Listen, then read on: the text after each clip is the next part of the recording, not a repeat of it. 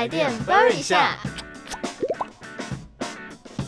Hello，大家好，欢迎收听台电 Burn 一一下下，我是主持人魏凯我。是爸爸。那我们这一集要讲的是什么呢？台风来势汹汹，抢抢修人员员出动出动。那其实台湾的夏天除了天气很热以外，嗯，嗯，最长就是暑假七八月的时候，台风季。对，就是台风会一个一个来，嗯然，后台风来就很容易打乱呐、就是原本定好想要去哪里旅游的这个计划因。为都是放暑假嘛，学生就是在家里没有事啊，或者是家长对就可能规划一些旅游的行程。就全家一起出去玩这样子，哎、我想这件事情，我想到一个、哎，就是有一次台风来的时候，然后那那时候刚好我们全家人去花莲玩，嗯，我们就是打算在花莲玩三天两夜。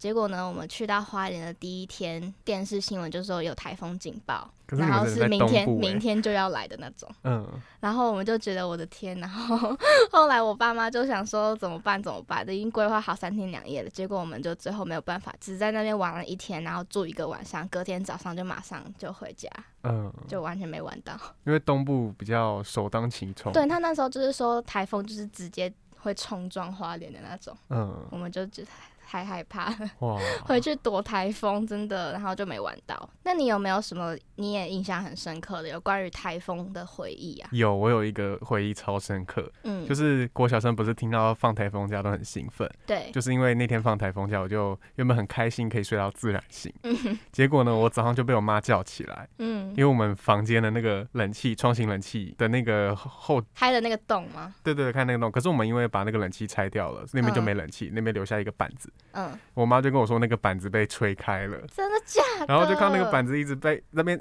就是风受到风在那边一直吹吹吹，然后我们就双手在那边堵住，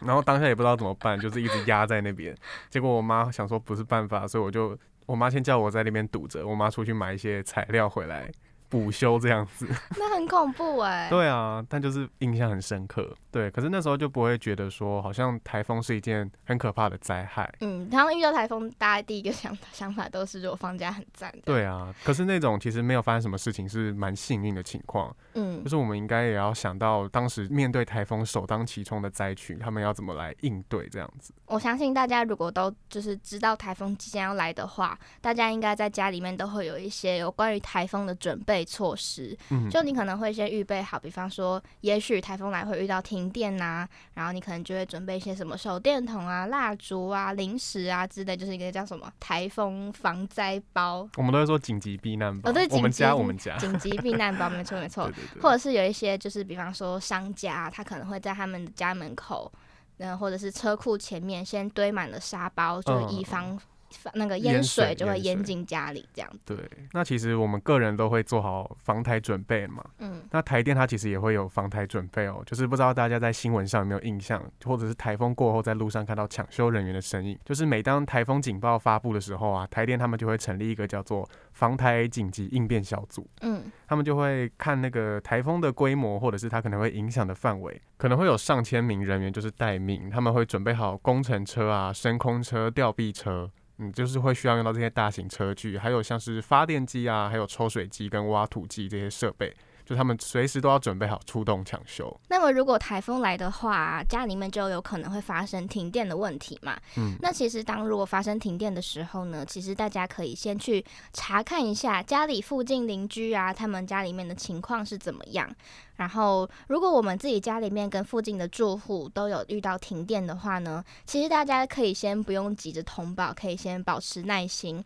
因为台电呢已经建制了一个配电自动化的系统，它可以及时来去监测各个主要配电的线路有没有发生任何的异常。所以呢，如果我们家里跟附近的邻居家里面都有停电的状况的话，台电他们其实会知道发生停电的情况，然后就会马上的派人员去抢修。但不过如果是附近大多有电，只有零星几户停电的时候啊，这时候就可以再协助通报。那如果真的要进行通报的话，大家最优先可以先到台电官网，就是台电官网，它在台风期间，它就会开设一个台风停复电资讯的专区，在上面就可以查询停复电的资讯，然后或者是如果真的有停电的话，就可以通报这样子。嗯，那如果真的假如啊停电影响到了网络的使用，这时候再拨打台电的客服专线一九一一。但是我们优先还是利用这个台电官网的台风停复电资讯专区，因为台电的这个客服一九一一专线，尽量还是把电话留给没有办法使用网络啊，或者是习惯打电话的长辈，像阿公阿妈们使用这样子。那么其实，在台风停电的时候啊，有可能还会发生另外一种情况，就是你可能会看到，哎，家里附近其他地方都已经复电了，那为什么我们家还没有复电，还要等多久呢？那么在这边呢，也想要提供给大家一个观念。停电的抢修呢，它会依照一个顺序来进行，就是首先它会先从供电枢纽中心变电所，再到主干线，最后呢再到分歧支线来进行这个抢修。哦，所以其实有点像，呃，如果用一棵树来比喻的话，嗯，它就是说那个树的如果主干它吸不到养分，它就没有办法养分也输送到枝干跟树叶这样子。对对对。所以最源头那个还是要先修好这样子。对，所以停电抢修就是有点像是这样子的概念。然后其实像台风进行复电抢修的时候，其实还会碰到很多的情况，就是有可能会碰到土石流啊、溪水暴涨、风雨还太大，就是因为天气因素影响，还有道路中断跟交通管制封路很多情况。就没有没有没有办法进去抢修，嗯，所以其实复电的时间没有办法精确的估计出来。所以在遇到这种情况的时候啊，希望大家可以稍微的有耐心一点点啦，就是可以去多多的体谅在台风天呐，还坚守在他们的岗位上，努力帮大家抢修的这些抢修人员们，因为其实他们真的都非常的辛苦，真的。我们在家里面呢，等这个电来的时候，同时外面它可能还是个风雨交加的状态。所以呢，抢修人员他们真的是无论冒雨还是淹水，他们都还是非常的努力在帮大家修复电。目的呢，也就是希望大家可以快速的恢复正常的生活。所以呢，我们大家就是要多一点的同理心。真的，所以其实大家都辛苦了，大家多一些耐心，多一些体谅，多一些同理心。最后呢，在这边也会想要提醒听众朋友们，如果真的遇到台风可能要来了，那么在台风之前呢，我们可以做好哪些跟电力有关的准备措施呢？比方说最基本的，大家可能都会先准备好了手电筒、蜡烛之类的照明物品。那么手电筒的部分呢，要提醒大家要记得先打开看看里面的电池是不是还有电，不然其实对，不然其实你准备好了手电筒，结果你真的要用上的时候，发现哎，打开里面可能没装电池，对，或者是里面电池根本就已经没电。电了，那你准备好了根本也没有用，那就等于没有准备。对，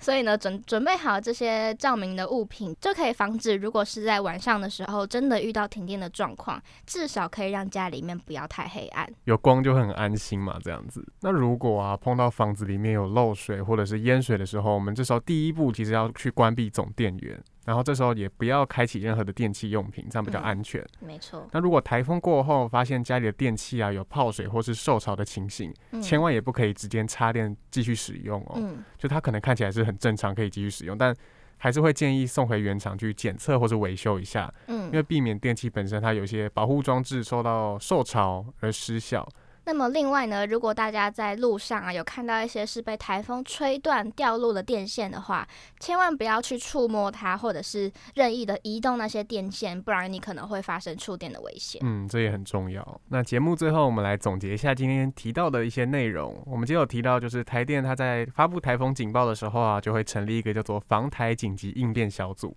嗯，那它会出动很多的人员，有上千名人员，还有很多的车辆以及。设备等等，就是他们会随时准备要出动去抢修。那么，如果呢真的发生了停电的问题，需要进行通报的话，大家可以优先的去利用台电官网，他们在台风的期间所开设的台风停复电资讯的专区上面呢，就可以去查询或者是通报停电的问题。那如果呢是因为停电真的影响到了网络的使用，再去拨打台电的客服专线一九一一，我们呢尽量呢就把电话可以留给那些没有办法使用网络，或者是仍然习惯打电话的长辈来去使用就好了。那其实希望大家可以多一些同理心，这样子，因为其实那些抢修人员真的很辛苦，嗯，就我们还是可以耐心等候。相信他们一定可以尽快的帮大家恢复到正常的供电生活，这样子。那么在节目的最后呢，想要来跟大家分享啦。其实呢，我们在前几集的节目当中，都会跟大家分享到由台电官方所经营的脸书粉丝专业叫做电力粉丝团嘛。